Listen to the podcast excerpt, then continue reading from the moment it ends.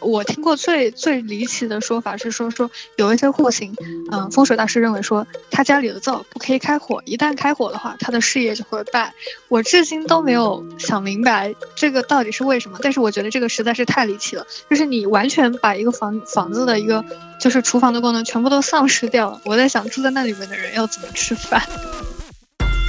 他排解的方式呢，就是。会立一个靶子让大家打，把这个靶子打倒之后，嗯，大家的恐慌一般也就被消解了。而这个靶子很有可能就是呃我们经常提到的一些牛鬼蛇神，就是所到之处，所有的湖泊呀、河流水分都会悉数蒸发干净。也就是这样，那么旱魃的形象就最开始就是在历史当中一样，就是一代一代的流传了下来。好，那我就开头了，开始放屁。大家好，欢迎收听新一期的《俗人放屁》，我是俗人哨子，我是俗人笛子。嗯，这一期呢，呃，我们将继续上一次讨论的呃话题，也就是中国人。到底在信仰一些什么东西，或者说中国人到底在信或者不信一些什么东西的 Part Two？因为我们本来打算呃涵盖宗教、玄学和民间宗教呃等等一系列的话题，但是由于嗯上一期我们发挥过于散漫，所以导致不能一期把所有的内容塞完。对，所以我们就接着这一期继续来讨论。好的，那我们这一期呢，主要。就是延续上期的话题，嗯，这一期会过渡到一些，嗯，中国的玄学和本土宗教，还有一些民间信仰方面的内容。对的，其实玄学吧，我不是特别清楚，但是我经常能够在大家的公共讨论中看到与玄学有关的一些词。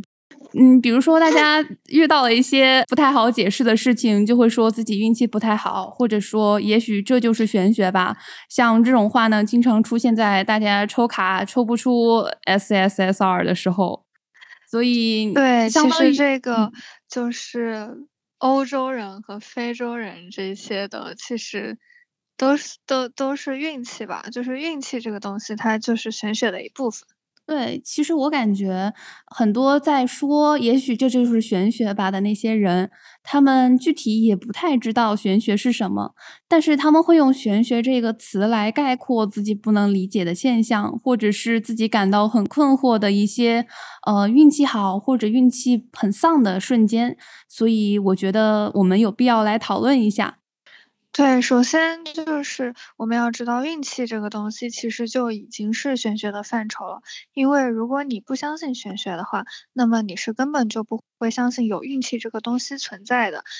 呃，所谓运势呢，就是命运，命运命就是人的大概的呃一生的框架，然后运你可以就理解成是其中高高低低的这些人生的波动曲线。所以说，如果在你谈论运势相关的事情的时候，其实就已经是进入到了一个玄学的范畴。如果你完全是一个呃真纯非常纯粹的无神论者，那么你是既不会相信有运气这回事，也不会相信有命运这回事的，因因为你会觉得所有的一切都是你自身的呃选择和行为所导致的结果，跟外在的因素没有任何的关系。可是，在我们的生活中，却经常能够看到有些人是非常在意运势的。比如说，大家会去看星座的每周运势呀、每月运势，或者是会在呃一些节日的时候做一些开运啊、转运呀这样的仪式。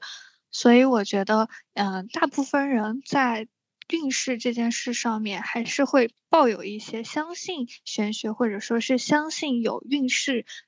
的态度的。对，而且我感觉对于玄学，嗯，这种若即若离的相信的态度，其实也体现或者说根植于中国人的很多话语中，比如说风水轮流转，还有三十年东，三十年河西。等等。我想起我高中的时候花了几个月的时间看了一本非常非常长的神棍小说，然后那本书里作者他说，我估计是他自己编的，但是我觉得说的挺有道理。他说，嗯，就是你看那个天干地支，然后我也不知道他大概是怎么算的，大概就是说十二乘以五乘出来是六十年，也就是说一个人的运势。它可能在一个六十年中，它是一个比较固定的状态。但是这个六十年过去了之后，呃，也许你的命势或者说你的命运就可以发生一个比较大的改变。就是说，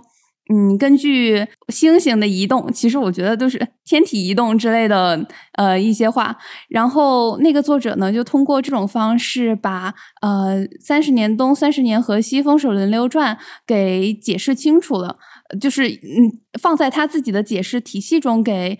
给合理化了。虽然依旧不太相信，但是在那样的语境之下，我觉得他说的其实还挺有道理的啊。关于你说的这个，其实它是有一些现实的依据的。就是说，在玄学的范畴里呢，啊，我刚刚也说了有命和运这两个小的概念。那么运的话呢，就是人生的高低曲折。那么换你说的其实就是换运，比如说，嗯，换运不是说 A 和 B 的命运交换这样一件事情。很多人会觉得说换运是把自己的运换到别人身上，或者把别人的运换到自己身上，其实不是的。换运的意思是说，在你的人生当中有不同的阶段，那么每一个阶段，呃，如果没记错的话，是以十年为一个阶段，每一个阶段的运都是不一样的。然后这个运的。嗯，单独的名称的话，会根据你的一些，也是说天干地支当中一些特殊的称谓，比如说你今年走什么什么运，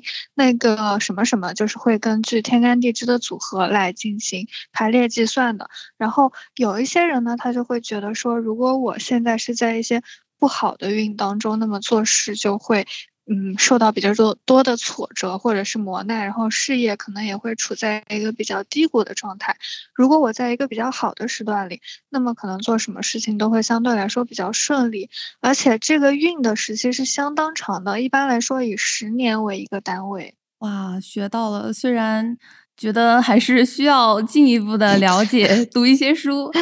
呃，那么就是在玄学这个体系中，应该也不仅仅是有运道，呃，这一个主题吧。像我了解的，比如说还有呃风水、算命，算命是属于玄学吗？嗯，也许还有一些看相，然后堪舆等等有关的呃事项。呃，然后我一直觉得，因为似乎香港人是比较相信风水的。所以，我高中在看完那一本嗯玛丽苏小说之后，对香港产生了非常大的憧憬。因为我觉得，如果我想学一些和玄学有关的知识，或者是学一些就是拜入哪个大师门下算命之类的，也许我在香港能够找到一点门路吧。所以当时很想去香港读书啊。其实确实是呃有一些道理的。香港这个地方呢，它确实是比较流行。嗯，一些风水上面的东西，包括香港的旺角的庙街，是会有一些呃算命呀、看相呀这样的一些流动流动小摊，然后那些的话，其实都是会给你进行一些命理上面的呃预测的。包括香港有一个黄大仙的呃寺庙，然后黄大仙的寺庙里面呢，你也可以去进行抽签和解签的这样一个活动。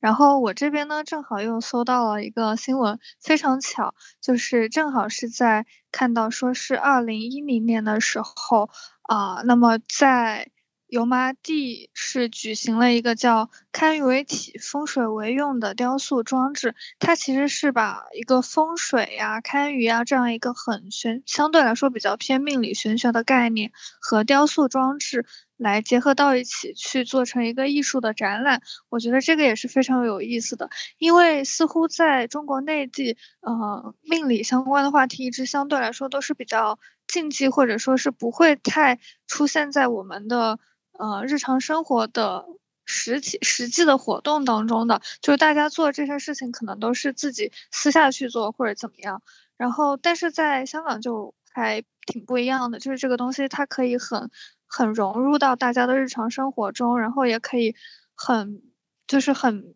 明确的去和一些艺术呀，或者是去和一些建筑做一些结合，做一些融合。所以我觉得这个也是非常有意思的一个现象。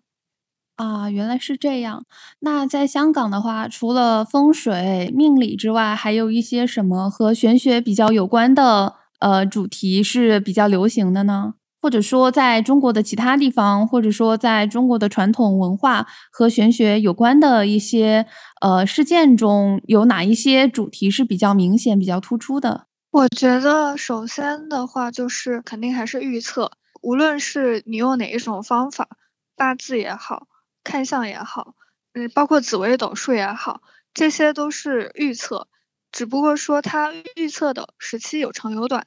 八字的话，它可以预测你整个人的一生；紫微星座的紫微斗数的话，它是可以预测你的，嗯，一个星宿上面的一个组成。但是具体的话呢，我也。不是太了解，只知道说紫微斗数它也是可以排成一个命盘，然后通过这个命盘可以看到你的各种运，包括子女、事业。还有一个比较古老但是又非常简单的方法，就是六爻。六爻的话，它主要是以呃金钱卦，就是以铜钱或者是硬币来起卦。那么你连续的抛掷。硬币或者是铜钱就可以得到一组卦象，去来预测你想要问的问题。但是这个问题它一定是一个单独事件性的，就是它的答案只能是是或者否，这件事情会不会发生或者不会发生，而不能是一个更广泛的、更大的概念。那么六爻所对应的结果卦象，你就需要去去寻找周易的原文，去看它相对的注释。同时，你还需要去看，嗯，就是包括一些变爻呀，或者是一些综卦呀、错，我们叫错卦、中卦、复卦、杂卦这样一个相对的卦象，来去解析，进行一个预测。中国内地的话。我不太清楚现在具体大家玄学关注的是什么，但是在香港我知道每一年可能新年的时候之前都会有一些风水大师来出他们的新一年运势专题，给不同生肖的人去出他们今年的运势上面要注意的点，尤其是他们会提到一个概念叫犯太岁，如果你今年犯太岁的话，那么可能运势上面就要格外注意，格外小心。哦，好像是说。嗯，每一年十二生肖中都有那么三到四个生肖是属于犯太岁的生肖。因为我之前在南岳大庙的时候，就有被店老板娘哄着去 买太岁香，她就要我烧一烧。她说：“你看，嗯，今年你的你的生肖还有你爸的生肖都在那个名单上，你这个 犯小人之类的。”然后我想就也就十来块钱就买了买了。你说起那个香港每年都会有有大师出来算运势，我突然想起来一个很有趣的，嗯，我们俩都知道的事情，就是 A K B 之前每年都会有一个首相看首相的节目，你记得吗？就是所有的成员都会去一个首相大师那儿看首相，然后所有人的看首相的结果会。放在那个节目中揭晓，最后揭晓的是运势最好的人和运势最差的人。然后我印象最深的是，应该是二零一三年年初的时候，那个首相揭晓，当年揭晓的第一名就是运势最好的人，好像是风岸南。呃，运势最差的好像是指原丽乃，但他们两个的命运在那一年相当的跌宕起伏。呃，指原丽乃登顶了，但是风爱男就是出了一些丑闻吧？对我，我记得那是相当相当复杂的一年呢，相相当离谱的神棍，他一点都算不对。哦，对，我觉得这种事情就是节目效果。是的，我觉得他们其实他们请来的那些大神大神，也许也只是说在娱乐圈名气比较大，或者是比较好上节目，综艺效果比较好罢了。嗯。还有一个算命的，我想起来一个其实挺离奇的事情，就是去年年初的时候，呃，我的妈妈和我的姑姑他们去。南岳衡山还是去大尾山附近遇到了一个算命的呃老神棍儿，然后那个神棍呢就说让他们俩把他们的孩子，也就是把我和我表弟的呃八字给他看一下。嗯，那个老神棍看完我们俩的八字之后说，嗯，你们俩之间这两年都会有一个呃爷爷奶奶辈的人，嗯，可能去世。当时我妈妈和我姑姑想了一下，都觉得心里比较难受，因为我弟弟和我两个人共同的爷爷奶奶辈，其实也就是我的爷爷和我的奶奶，也就是我表弟的呃外婆外公。嗯，结果就在当年的暑假，我的爷爷就去世了，所以我觉得，嗯，其实还挺离奇的，因为最开始。我妈妈和我的姑姑都没有把这件事情告诉我们，他们就把那个神棍就当做一个来骗钱的人。但是在去年呃夏天过去之后，我妈突然想起来这件事，她说这个神棍其实还嗯从某种程度上来说挺灵的啊。但是其实这种事情怎么说呢，就是偶遇的神棍吧。有一些机会它会非常准，有真的有一些机会它会非常准，因为它可能是有一些家传绝学或者是什么样子的东西，然后它会有时候会随随机挑选路人进行算命，就是这个样子。但是有一些呢，就是江湖骗子，江湖骗子的情况我也遇到过，就是在车站车站的前面就有一个。嗯，穿着唐装，然后戴着那个那个叫什么瓜皮帽的那种啊，然后还戴了一副小圆墨镜，就非常典型那个算命先生的形象，非常符合刻板印象。然后他就站在那个公交站，嗯，前面，然后前面就摆了一个小小海报，说什么看相算命的，然后什么运势运势预测啦，然后还真的有人去，还排队。呃，我当时看到的时候，起码有三到四个人。那么第一个人给他算了之后，他。看的手相，然后可能说了一些不是很好的话吧，那个人就不是很高兴。但是他接下来又说说，可能就是说帮你化解一下，或者说是呃破解一下你的灾难或者怎么怎么样。然后我就亲眼看到了排在第一位的那个人，他就把他就掏出了人民币，货真价实当场掏钱，然后就塞给了他几百块钱，然后就走了。走了之后我。我就觉得非常不不可思议，因为说说句实话，我觉得路上随便一个人给你算命说你会有灾难，然后说你给我钱，我帮你破解，然后那个人就真的给了钱。我至今都觉得那一个人他可能是个托或者怎么样，但是非常神奇的事情就是排在他后面的人也给了钱，就是第如果说第一个人给钱是托的话，我觉得大概率是这样的。但是这可能就有一种心理传染效应，后面的那个人他也给了钱，但是他给的不多。第一个人可能给了有三百到五百，第二个人就只给了一百，甚至一百不到，反正就是没有那么多钱。但是总之，这个江湖骗子他也赚到钱了，赚到钱了之后，等等所有人都看完了之后，他就立刻走了，带着他的小海报就消失不见。然后我我。过了一会儿再去看那个地方的时候，已经什么都没有了。所以这种情况下，你你说他他很明显，他就是可能就是想要就是随机抓取路人来骗钱。但是这种情况你也没有任何办法，只能说这两种人都会有。有些人是真的会随机抓取人来给你算命，而且可能挺准的，而且他可能不收钱。有些人他就是随机抓取人来骗钱，那这个事情是没有办法，就是我们作为一个不了解的人是没有办法去辨别的。这也就是说，玄学的一个不好的地方就是在于大家都半懂不懂的，所以很容易被骗钱。对，也许其实那些去算命的人，他们本身自己也是半信不信、半懂不懂。然后他们可能本身也没有想到，对面的那个人也是半懂不懂、半信不信，他只是利用了你这种半信不信的心理态度来赚钱罢了。其实我本来还想，嗯，第一个人他掏出三百、五百扔在那儿就走了，嗯，也许是会觉得，嗯，你这个算命骗子说话太晦气了，给你点钱，你把嘴堵了，不要再说我的坏话了。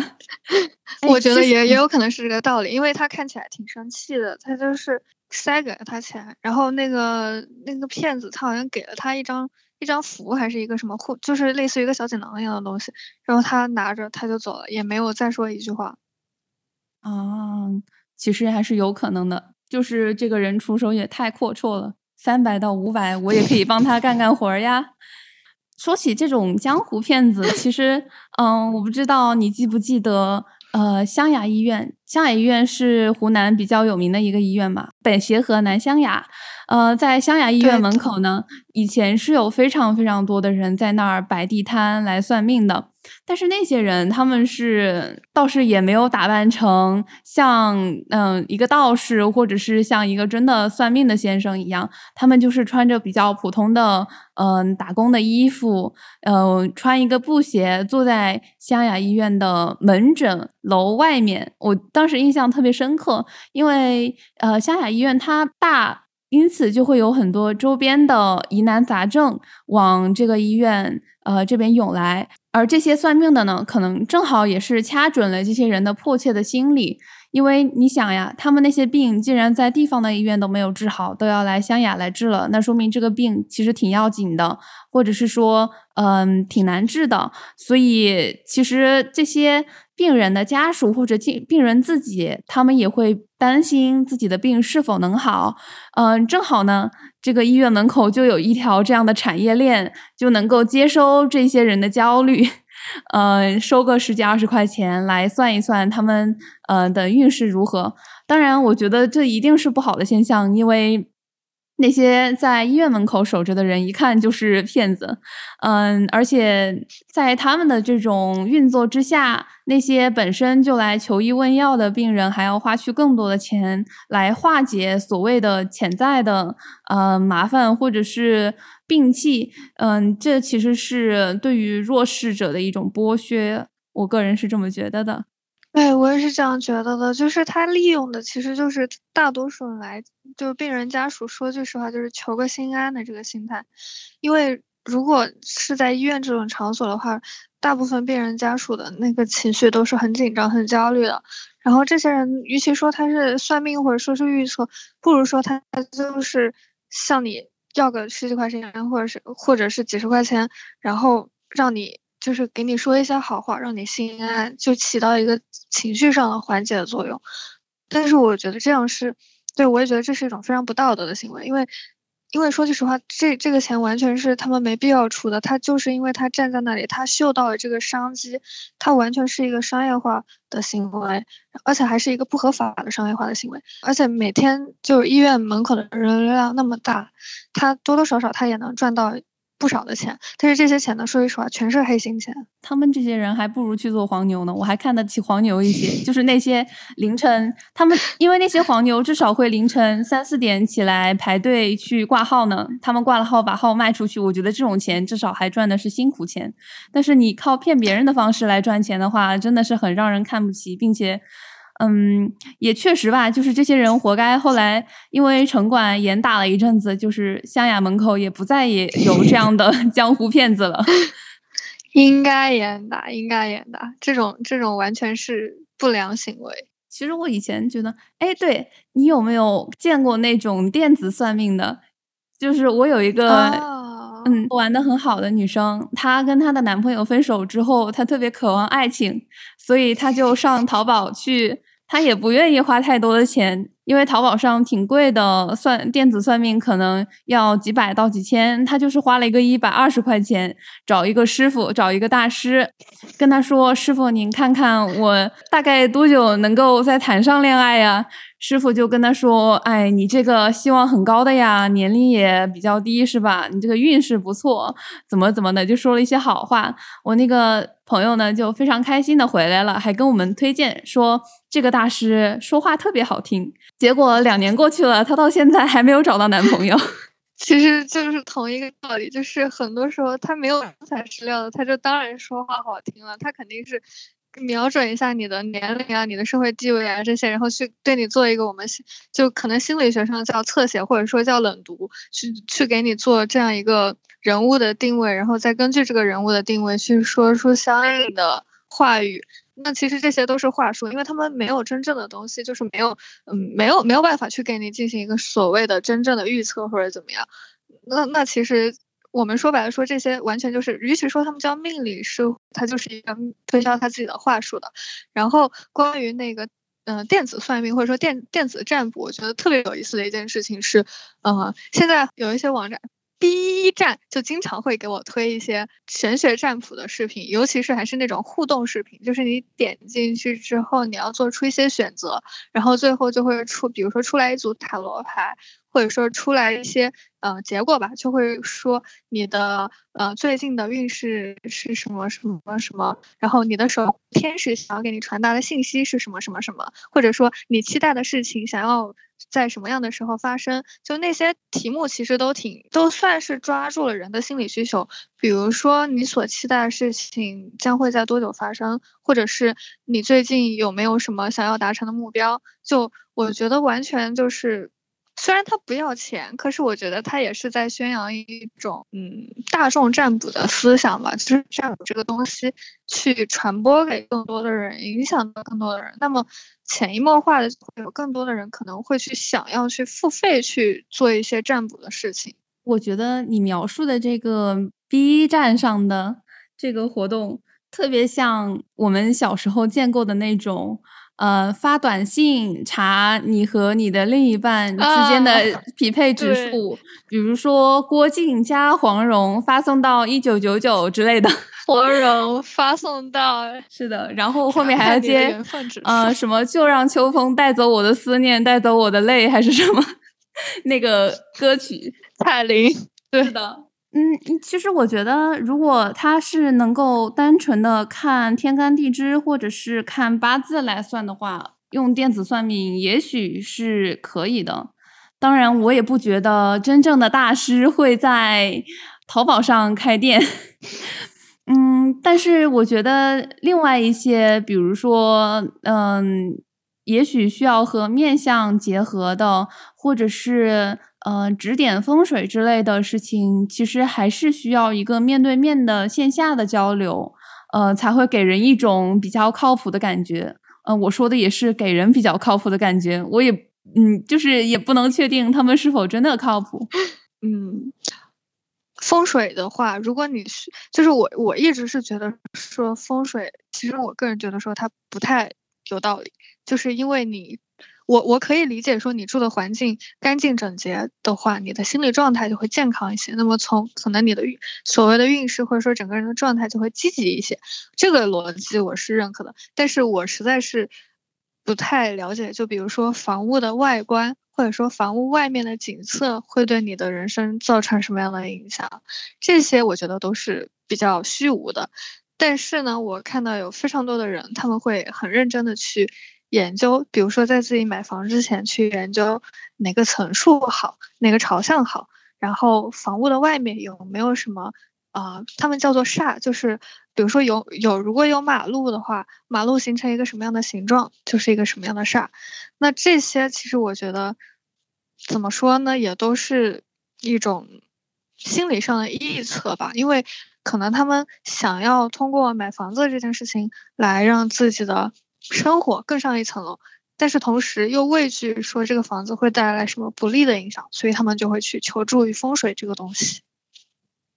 其实我觉得。嗯，房间摆设以及房间朝向上的风水说法，也许是能够找到一定的科学依据的。虽然人家的科学依据不会那么 呃玄，比如说，嗯，你这个房间朝向好的话，呃，每天照进来的日照就会比较充足，这样的话，人生活在其中呢，心情就比较好。如果你心情很差，每天心情都很低落的话，也许就会迷迷糊糊的。那么做事就容易，嗯，出差错，或者比如说我在家里切个，嗯，切个菜就切到手了之类的，嗯，这个可能就运气不好了。所以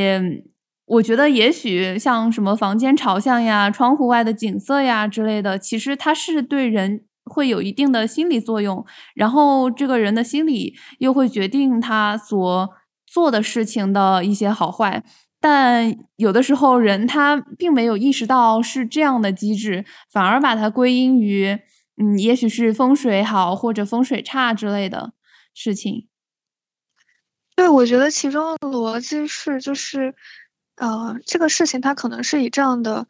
呃，就是你说的那个顺序发生的，只不过说在风水学中，它有一个很具象的名称，比如说它叫什么？我我们看见可能是这窗户外面全都是光秃秃的树丫子，然后看着就是很烦。那在风水学中，它可能就把这个东西具象到了叫一个叫什么煞呀，然后或者叫一个什么简嗯，总之就是有专门的名称，然后再用这些专门的名称呢来对你进行一个话术上面的一个交流。然后你就觉得说啊，这个好像很专业，好像很厉害。但其实如果你自己思考一下的话，其实就是周边的环境很糟糕，有噪声，然后看的也不舒服，然后住的不开心，就这么简单。对，其实我还觉得，就是就我自己的经历而言，我去过几个据说是有风水大师指点过的，呃，指点过房间结构和摆设的一些呃人的家里，我发现。都很丑哎，就是因为你知道那些风水大师他会说你哪个哪个地方需要放个水，哪个哪个地方需要摆个火之类的，那么他那个房间就需要在你完全都没有办法想到，或者是说没有用理性思考的呃逻辑给推理出来的地方，比如说在电视机前面放一个鱼缸之类的。或者是放一个那种嗯滚动的可以冒出水水的那种小池子，嗯，就是说你那儿需要缺个水，什么把那一那边的气场给照亮之类的。总之，这些嗯风水大师的指点会让整个房间的摆设变得很奇怪，尤其是在我们现代装修上，很多人他会讲究你这个房间要有协调感嘛，要有协调美，嗯，就是书架就是书架，嗯。卧室就是卧室，但是为了呃迎合风水来进行一些不符合人生活标准的改变，我觉得实在是太难以理解了。对，我我觉得就是那你提到的那个呃几个那几样，我基本上都可以就是大概知道它们对应的是什么。就是首先白水的话，白水是。呃，长期白水我不知道是什么原理，但是短期白水是一个是一个仪式，它是呃会根据吉日吉时在某个方位，然后白水，这样的话据说呃是可以开运或者说催吉，催吉就是说把你的。好的那些东西催发催发出来催化一下，然后呃至于说鱼缸鱼缸或者是说鱼缸的话，显然就是要要水加活物嘛，然后包括有那个滚动的那些小池子也是，就是风水学上面应该是会有，就是认为说水水是流动的，然后流动的那个气象就会对你的财富有一些比较好的作用，就是比如说你做生意的就要财源滚滚嘛，财源滚滚的话，那么它画在风水里面可能就是你摆一个嗯。鱼缸或者是或者是那种，嗯，滚滚来滚去的那种小水池，这样的话就寓意着说你的水一直是流动的，那么你的钱财就也一直是流进流出，流进流出，这样就很顺畅，是这个意思。呃，火的话，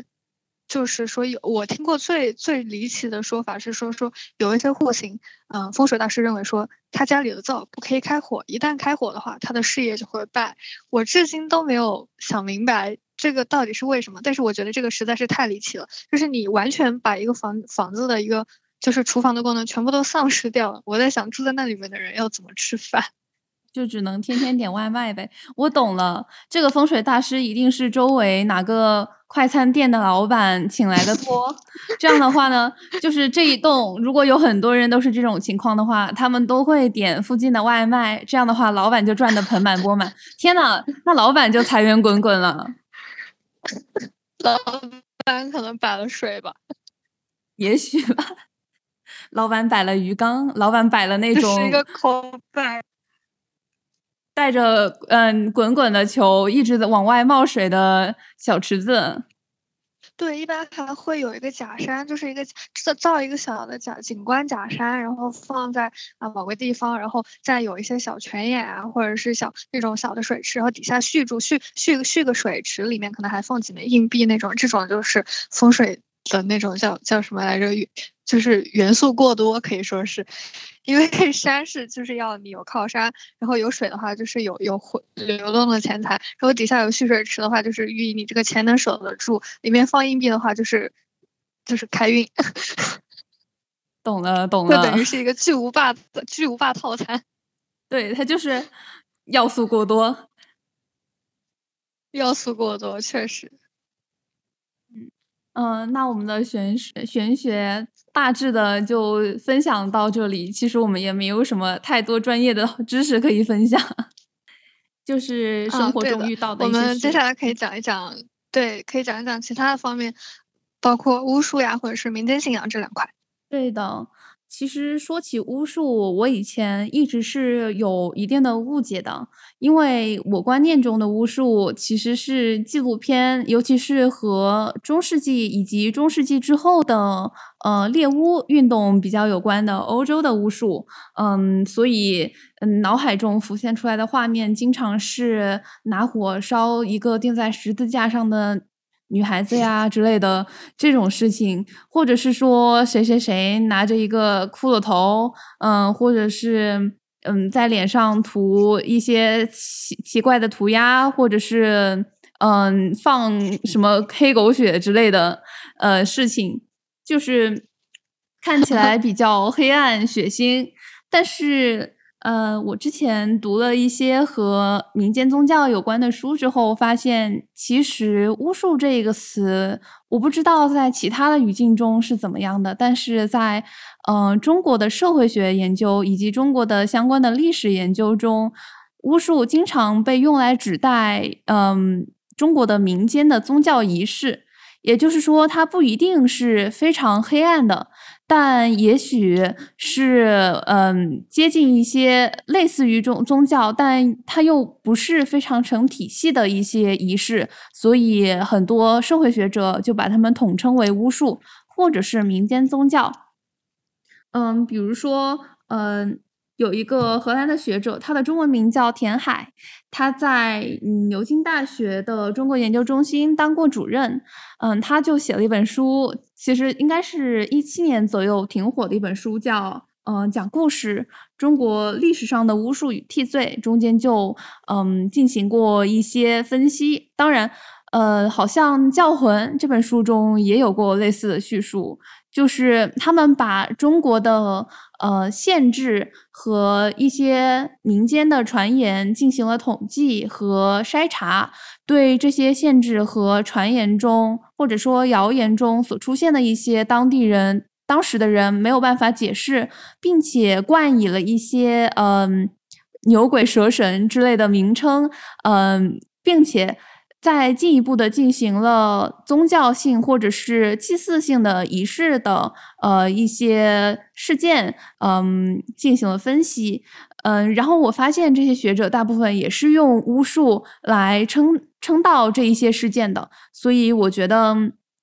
也许巫术它的含义其实不仅仅是我们的嗯刻板印象中的那些比较黑暗的事情，它也有可能是和中国一些。嗯，民间传说或者是嗯，并没有那么黑暗的事情联系在一起的。对，因为其实你你最开始说到的大部分都是西西方范畴的巫术，就是包括女巫呀、猎巫呀，然后或者是骷髅头呀，或者说拿一些水晶干嘛干嘛的那些。嗯，那我觉得那些都是西方范畴的。然后后可能本土语境下的巫术，我觉得我其实第一个想到就是，嗯，作为一个湖南人，我相信我们都对湘西的蛊非常。这这就是有有听过古树这个东西，古树就是一个很典型的巫术的一个细分分支，然后还有一个就是，呃，最早的时候其实巫巫是和医。联系在一起的，就巫医巫医，因为就是有一还有一个分支，就是叫祝由术。祝由术的话，最早就是一种医术，但是它也是说借助一些神秘力量来治疗你的疾病，所以它也是巫术的一种，但是它是治愈人的，就是它是给你治病的。所以最早的时候，可能巫术的起源是一些，嗯。甚至可能说是跟跟医生呀、跟医者有关的这样一个东西，它可能通过祭祀或者通过神秘力量来帮你去。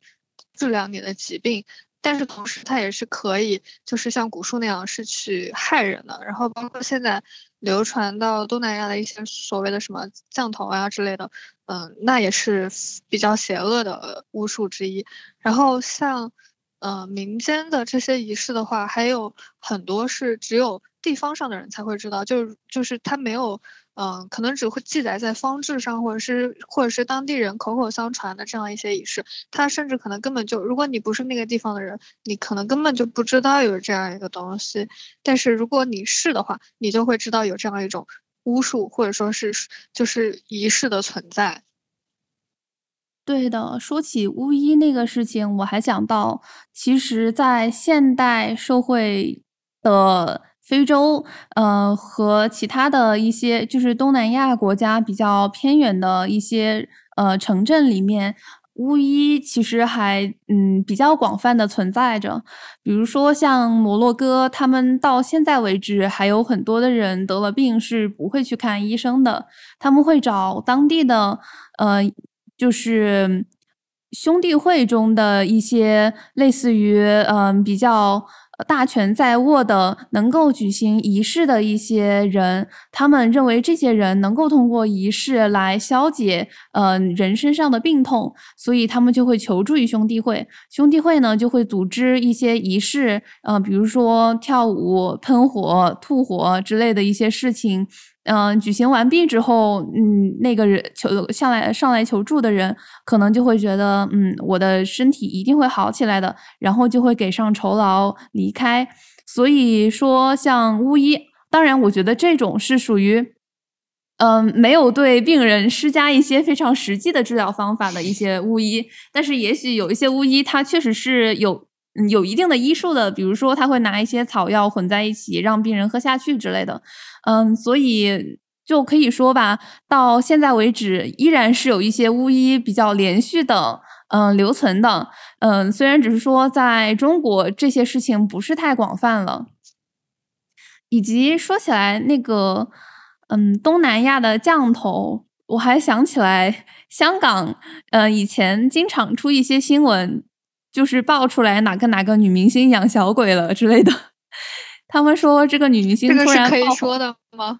我不知道，其实我都记不住是哪个女明星。嗯，可能就是曾经出现过的谁谁谁吧。然后什么养过小鬼，然后被反噬了之类的这些事情呢，也往往往往都流传于民间以及现在的豆瓣小组。然后有些人会觉得哇，很有可能哎。有些人是觉得嗯，只是用来黑其他人的了。对我，我我其实我个人是觉得说，嗯，就是你说本土的巫医，就是中国体系下的巫医这个东西，它确实真实存在过。它最早的时候，它就是同源的，所以我我可以理解。但是像等东南亚的这些，嗯，比较相对来说离奇一点的，什么降头啦、养小鬼啦，然后包括什么佛牌的阴牌啦这些东西，我都是觉得说，嗯，它没有那么的。就是没有那么的在我的认知范围之内，就是可能东南亚本土的人民他们会相信有这个东西，因为每一个国家都会有每一个国家的本土宗教。但是我是很难去理解说，中国的人要去用这些东南亚的巫术，或者是东南亚的这些比较邪恶的仪式，去来达成自己的目的的。嗯，但其实有一个嗯。有一件事情，其实我们应当知道的，就是，嗯，中国的有一部分少数民族跟东南亚的少数民族其实是同族的，比如说苗族。我没有攻击苗族的意思，我只是说，嗯，比如说我有一个同学，他会说苗语，他自己是苗族人。他说他去泰国的时候，因为泰国有一个比较大的族，其实就。泰族其实有泰族和苗族嘛，然后他其实是可以直接用苗语跟当地的呃泰国的苗族人进行沟通的，所以我觉得从这一点上来说，也许是因为民族的共同性，所以就会有一些呃共同的一些仪式，嗯，在各个国家之间有共性，嗯，比如说像呃苗族以前盛传的。嗯，蛊之类的，虽然我也不太相信蛊，嗯，对，嗯，所以我觉得也许这种共通性是可以解释的。就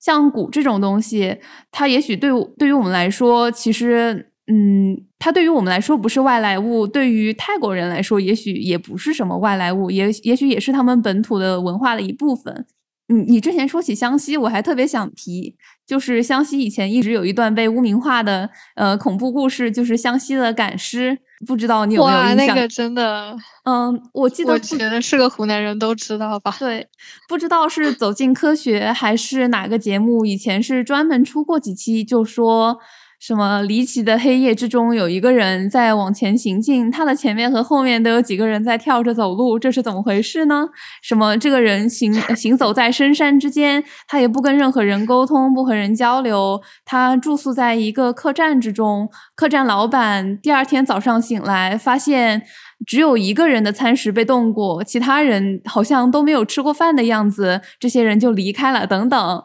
但是后来。嗯，据说是湘西赶尸，其实是因为有很多嗯客死异乡的人，他们希望能够落叶归根，所以就会拜托一些赶尸匠来把他们的尸体，就是通过一种赶的方式赶嘛。其实也不是拿一个鞭子来驱赶他们，也就是说，只是拿一根棍子把他们的尸体担起来，嗯。就是一次性可以带好几个嘛，可能前一个后一个，这样吊起来就有点像是三个人在一起走路一样，所以会吓到一些不太懂这个文化的人。但是我相信西湘西现在已经没有这样的事情存在了。嗯，但是其实我在呃读大学的时候碰到过一些新疆的同学，他们呃很苦恼的说起新疆的。呃，一些少数民族被污名化的时候，我就讲起来湘西赶尸赶尸的这个事情。嗯，他们听完之后表示受到了莫大的宽慰。他们说，原来被污名化的不止只有我们这一个民族，原来别人被黑的更惨。对，我我觉得这个，我我我其实觉得这应该是一个流传很广的误会，就是就是应该很多人都都听过这个东西，包括古啊也是赶尸呀也是。其实古还挺有魅力的，因为嗯，挺多武侠小说以及比如说游戏，像剑三，嗯，他们会出一些专门以古或者和尸体为伴的一些嗯职业，或者是说那些角色来嗯作为一个比较有特色的情节设置，嗯，所以比如说像那个剑三里面的。五毒对剑三里面有一个对有一个五毒，然后五毒嗯，他的角色设置嗯，他的人设其实就是比较偏向于苗族的装扮的，嗯，然后他这里面的人员设置也是他他的技能也是比较偏向于呃用一些衣啊鼓啊之类的东西，所以我觉得嗯，哪怕它是一个误会，或者是说它只是民族文化中一个上。嗯，存在已久的、没有被人理解的一些仪式，但是它在中国的文化中已经变成了一些非常有特色的呃一些异域风情的文化吧。这样，对，我觉得是，就是它它其实还是会有被用作一些影视作品或者是文艺作品当中的，所以所以如果说是完全的污名化，我觉得也嗯好像不是非常的准确，就可可以说它是一个。中性的东西吧，只是说，嗯，可能大家还是会对这个有一些误解。是的，这些巫术或者说是民间宗教，大部分都是一些呃各民族或者各地区的一些仪式。这些仪式，嗯，很多时候它只是为了嗯缓解呃人群中的一些焦虑，比如说。嗯，在我之前提到的那本书中，作者他就说到，其实很多仪式的出现，只是因为，嗯，当时的社会科学技术发展还不够全面，不能够解释人们遇到的很多事情，比如说，嗯，自己的房屋之中有一些东西离奇失踪，或者是孩子走失了的一些问题，他们就会产生一些恐惧和恐慌。那么，为了排解这种恐惧和恐慌，因为恐惧和恐慌是不可以在人群中长期存在的嘛。如果长期存在了的话，那群体的恐恐恐慌是比较呃是更令人畏惧的一件事情，因为它会影响到整个社会的稳定。所以，社群呢，它就会主持一些仪式来排解这种恐慌。它排解的方式呢，就是会立一个靶子让大家打，把这个靶子打倒之后，嗯，大家的恐慌一般也就被消解了。而这个靶子很有可能就是呃我们经常提到的一些牛鬼蛇神。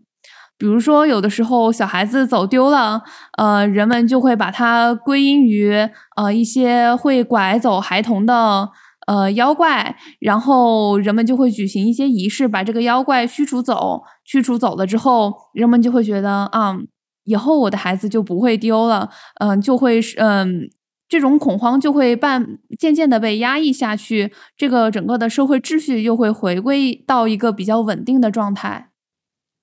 对，我相信你说的这一些，就是其实教魂当中也有就是类似的描述，就是因为教魂的全称它就是叫做一七六八年中国妖术大恐慌嘛，它其实讲述的就是一个啊一个民间妖术如何在地方或者说是在人们之间进行传播，然后引起人的恐慌，最后再去通过啊就是所谓的立一个靶子，就是他们说叫叫这个妖术或者叫做妖人去除妖，再把这个东西除掉。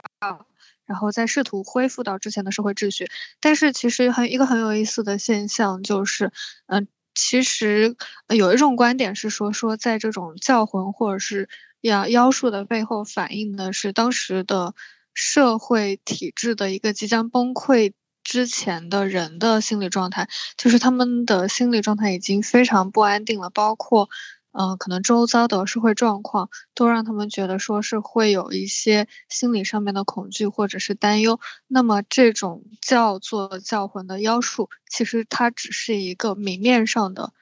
因素，就是它是一个导，相当于是一个导火索一样的东西。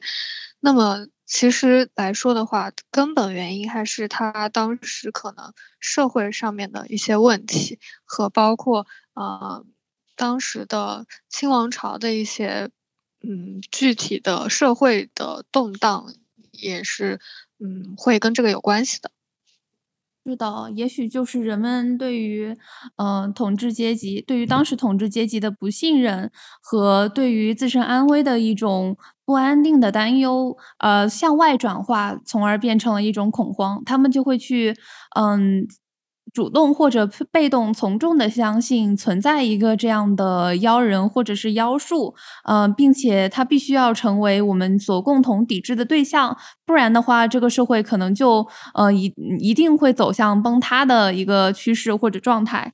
但是其实，嗯，不仅仅是说在社会比较动荡的时期，嗯，我看到有一些统计，他说，比如说像对。嗯，窃取小儿器官的那种恐惧，嗯，它的时期其实是非常漫长的。它最早出现在公元前，呃，公元九百九十九年左右，呃，九百九十年左右，但是一直到一千九百年。嗯，都一直有类似的传言出现，虽然他们立的靶子各不相同。比如说，最早的时候可能说是村庄中比较边缘的群体，呃，成为了这一个靶子，或者是说被污名化成为窃取这些孩童的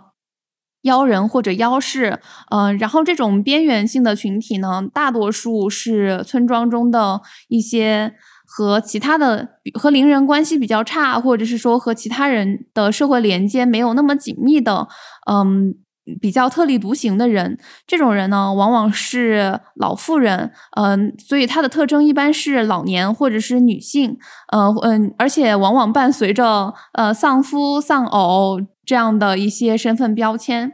但是到了后来之后呢，人们还可以还还会通过把自己的恐慌向。呃，群体中间的一些更加边缘的人，也就是说局外人，进行呃发泄的方式来转移自己的恐慌。比如说，像是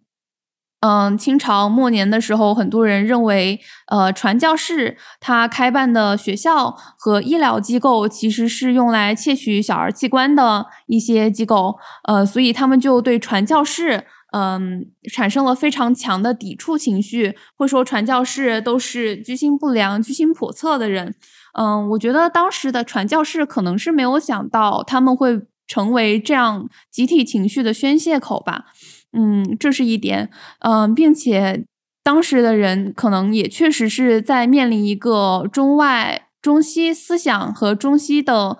呃，文化相冲突、相合流的状态之中，所以他们对这其中也有一定的嗯不安全感，他们会对外来的一些呃自己所不熟悉的文化有一种排斥的感觉。呃，这种排斥感觉呢，就在嗯。认为他们窃取小孩器官的这种污名化之中得到了正当化，他们就觉得，嗯，呃，我对他们恐惧是应当的，是因为他们本身就窃取那些小孩的器官，他们拐走我们的小孩，所以他们就是应当受到抵制的对象。所以可能是诸多原因加在一起之后，嗯，形成了对传教士的这种排斥。总之，嗯，感觉在这样的嗯民间宗教或者是说本土的。巫术或者仪式之中，嗯，这些边缘群体或者是说外来的人士，常常会被当做呃一个集体情绪的宣泄口。啊，对，我觉得很一个很核心的东西就是它，它终究人们终究还是会对自己就是自己不熟悉或者说是跟自己不一样的东西，它是会有一种恐惧的。然后这种恐惧的合理化。就就和你所说的这样的一种，嗯，才艺心理产生了联系，然后他就需要将这个东西运用，嗯，运用到一个可能找一个事物或者找一个理由，把它来串，把它在逻辑上上面来串联起来，然后就使得这种恐惧是正当化的，或者说是是有理由的。但其实这种恐惧的根本，其实可能就是因为。他人是会对跟自己不一样的东西，对外来的东西有排斥，有有恐惧。对的，对的。还有那种，嗯，有些人他对自己的，比如说对周遭环境的不了解，或者是对呃人以外的生物具有的一种恐惧感。比如说，呃，最开始，嗯，人们关于老虎外婆这个故事，你知不知道老虎外婆？这这种民间传言。不知道哎，嗯，他嗯，大概讲一下，嗯，最原初的一个比较嗯流传比较广的一个版本是说，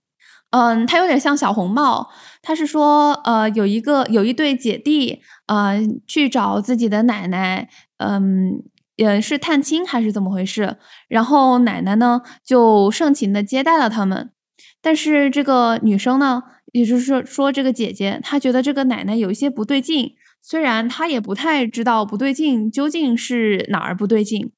在晚上睡觉的时候呢，奶奶就让这一对姐弟和自己一起睡。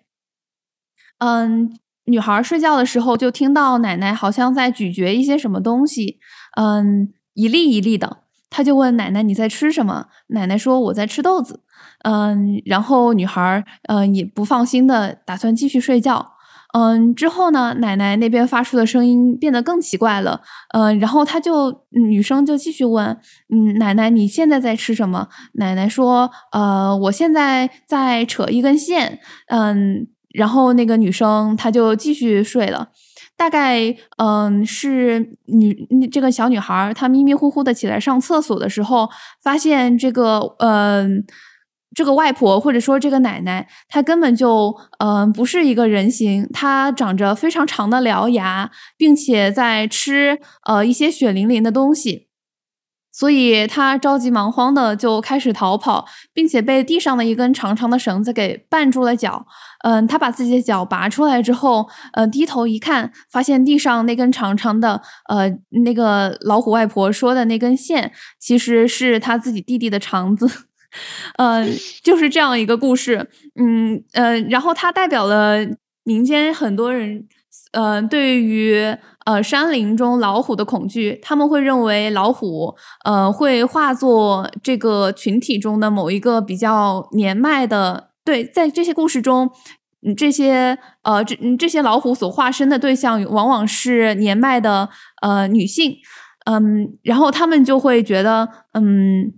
是因为存在这样的老虎外婆，所以才会有小孩失踪，或者是说，所以我们的房子中才经常会丢一些家禽和家畜。嗯，所以他们为了嗯所谓的嗯保住自己的财产，会寻找这个村庄中的年迈的女性，对他们进行一个围剿和批判，认为是这些女性是老虎的化身，呃，来进行一个攻讦。嗯，这也就是呃老虎外婆以及老虎外婆所呃在部分的嗯民间的村庄中所所引起的一些恐慌和解决恐慌的方式。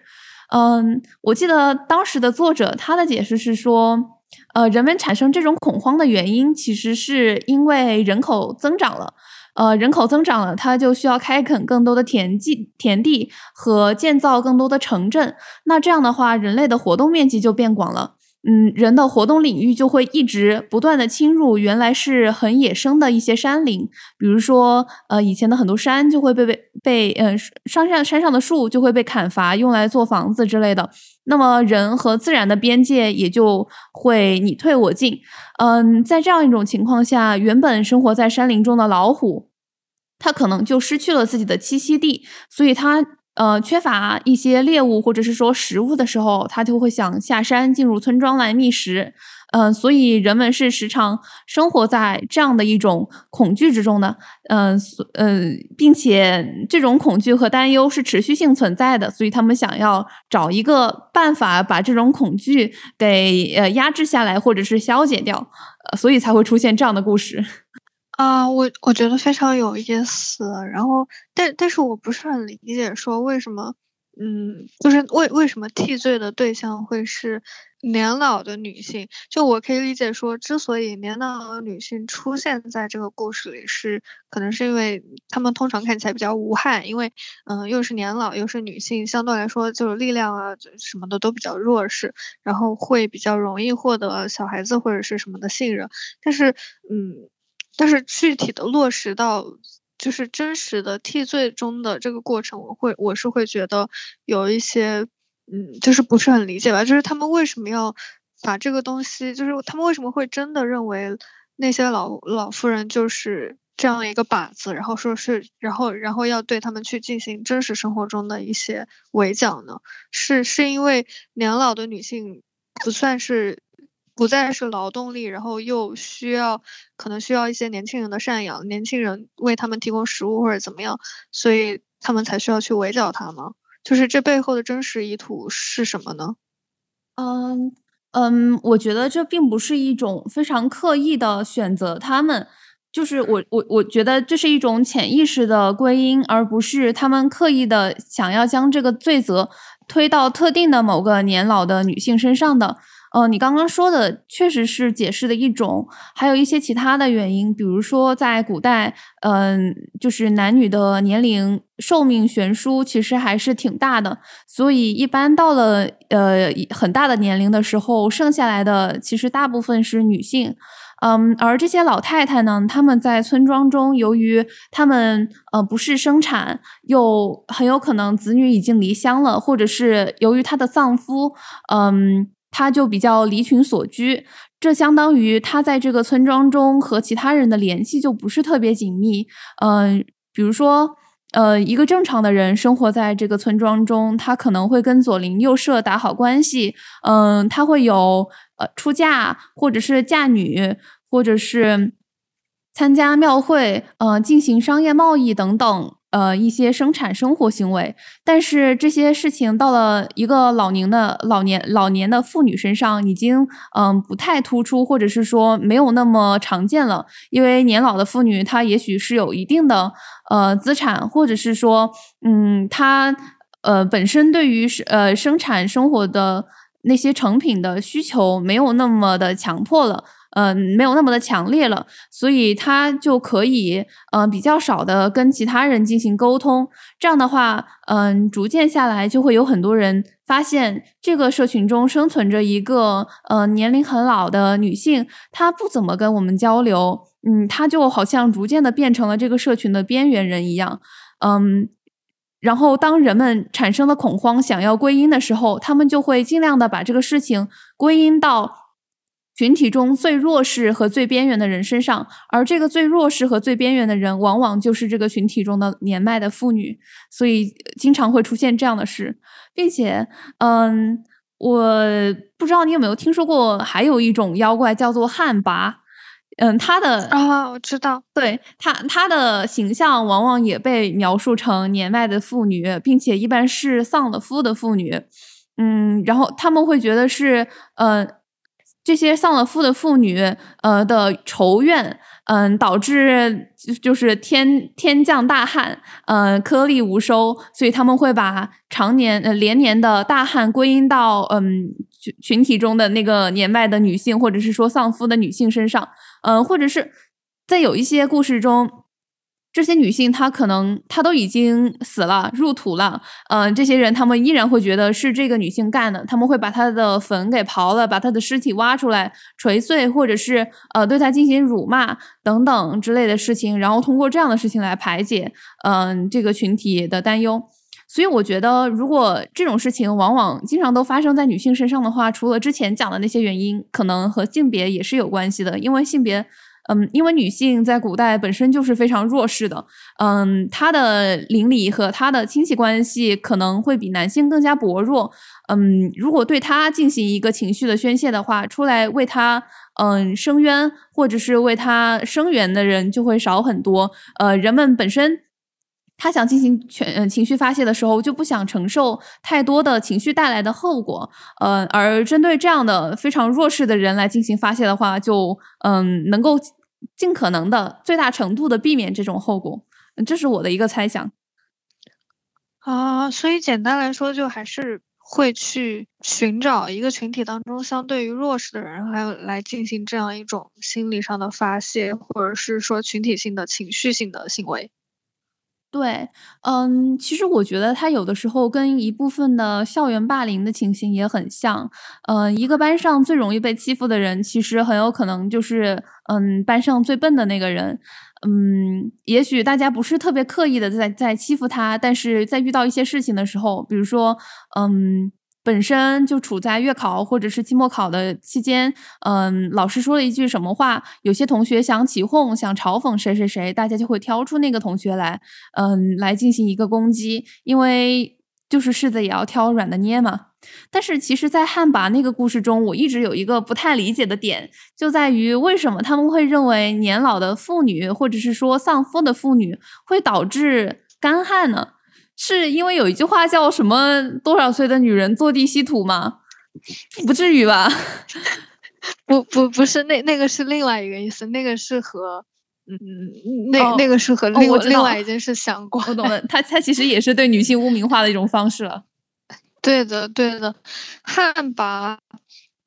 汉魃，我记得是一种，其实我我我的印象里，汉魃是一种高级的僵尸，就是需要一些进化才可以变成汉魃。然后汉魃的汉魃是从土里出来的，汉魃从土里出来的时候就会引起天下大旱。然后，嗯，之所以为什么汉魃会是年老的妇女，我猜测可能是会和最早的记载有关。然后我现在，我现在正好查到一个，就是在一个很早的，嗯，早期的传说《子不语》当中说，汉魃是一个柔形披发，哦，是说说说是有一个传说的来源是叫做。皇帝的女儿原名女魃，长得很漂亮，非常的善良。但是呢，皇帝在一场大战之后，就是由于担心皇帝他生了一场重病，然后生了一场重病之后呢，反正是有一个妖怪的魂魄去把女魃的身体夺走了。然后女魃的身体呢，嗯，它是属于一半是女魃自己，一半是这个妖怪。随即呢，他就开始。嗯，想要去融合这个身体进行融合，融合了之后呢，这个女魃的身女魃的身体就开始进行了一些变化，比如说她的头发就会脱落了，然后她的身体的水分就会没有了，就就形成了传说中旱魃的样子。然后女魃的异变呢，就引起了皇帝和村民的恐慌。与此，嗯，与此同时，那么皇帝就把女魃给驱逐了出去，将女魃流放在了北方。然后女魃所到的地方都会。就是所到之处，所有的湖泊呀、河流水分都会悉数蒸发干净，也就是这样。那么旱魃的形象就最开始就是在历史当中一样，就是一代一代的流传了下来。它这个北方是不是指的是华北平原那一块儿啊？因为我记得那我目我我我我觉得应该是，尤其是如果你结合黄帝和黄帝时期的那个板块来猜想的话。啊，原来是这样。其实华北平原它自己那个季风气候到了那儿，确实就没有多少水可以降了呀。所以它本身就是一个很容易产生旱灾的地方。尤其是华北平原，他们如果要种小麦，他们的那个灌浆期确实是经常嗯受到雨水不足的困扰的。就是这是一个气候问题，他们怎么能够推到女性身上呢？嗯，然后我刚刚翻到了这本书，它的一个大致的解释。他是说，最早的时候，其实女性，呃，和妇女，就是说，女性的生殖能力经常会被和雨水联系在一起。比如说，有的时候，嗯，一些祈雨仪式中会出现孕妇，或者是童男童女之类的，呃，仪式。然后，嗯。这本书还说，他说对旱魃的恐惧其实来自于一种更一般的由害怕尸体复活的信念和故事构成的情节。也就是说，嗯，它首先它是一个呃和女性的生殖能力有关的事件，同时呢，他又害怕，嗯，它也结合了人们对于尸体复生的恐惧，所以这两相结合就变成了呃死去的妇女的尸体。所以我前面有一段说的是不太对的，就是嗯这些嗯被。称为旱魃的这些女性，一般都是呃已经死了埋在土里的，就是一般不太可能是活人。对，因为因为我记得旱魃必须要有一个过程，就是起尸尸变，就是尸尸尸变之后才会变成旱魃，就是起尸之后才会变成旱魃的形态。呃，我还想起来以前读那个《聊斋》的时候，有一篇好像就叫尸变。嗯，那个尸变中的确尸变的那个那具尸体也是一具女尸，然后据说是我我好像也想起来了，是吧？我记得他那他那个故事的结尾是说那个尸体，那个妙龄女子的尸体活，嗯，就是尸变之后追着那个书生绕着院子跑了好多圈。然后在天光大亮的时候，这具尸体，呃，因为那个书生他为了躲这个女尸，他都已经爬到树上去了。然后这个女尸呢，在天光大亮的时候就僵硬在了树干上，她的食指，嗯，就深深的插进了树干之中。所以我对这个画面印象特别深刻。对，我记得《聊斋》当中有很多都是关于女性的这种尸体的故事，比如说。画皮我觉得应该也算，然后还有一个我记得非常清楚的，也是一个那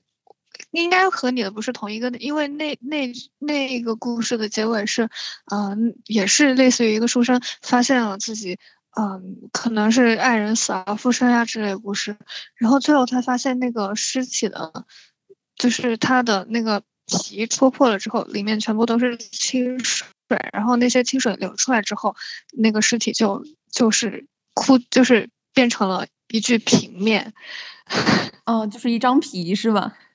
我的天呐，对对，就是有很多这样的故事。嗯，蒲松龄的生物没有学好呀。这个人的骨头，人的骨头是最不可能先消失的呀。其实你说到那个呃旱魃的长相，是说他头发逐渐脱落，然后身体变得干枯。你知道我想到了啥吗？就是《指环王》里的那个。那个咕噜，就是说他戴上了魔戒之后，嗯，一直不会老去，但是他见不了日光，然后他的头发日渐稀疏，牙齿逐渐零落，然后人也变成了 不人不鬼的样子。好，那关于民间宗教，我们还有什么想聊的吗？应该没有了吧？我觉得聊聊的挺多了，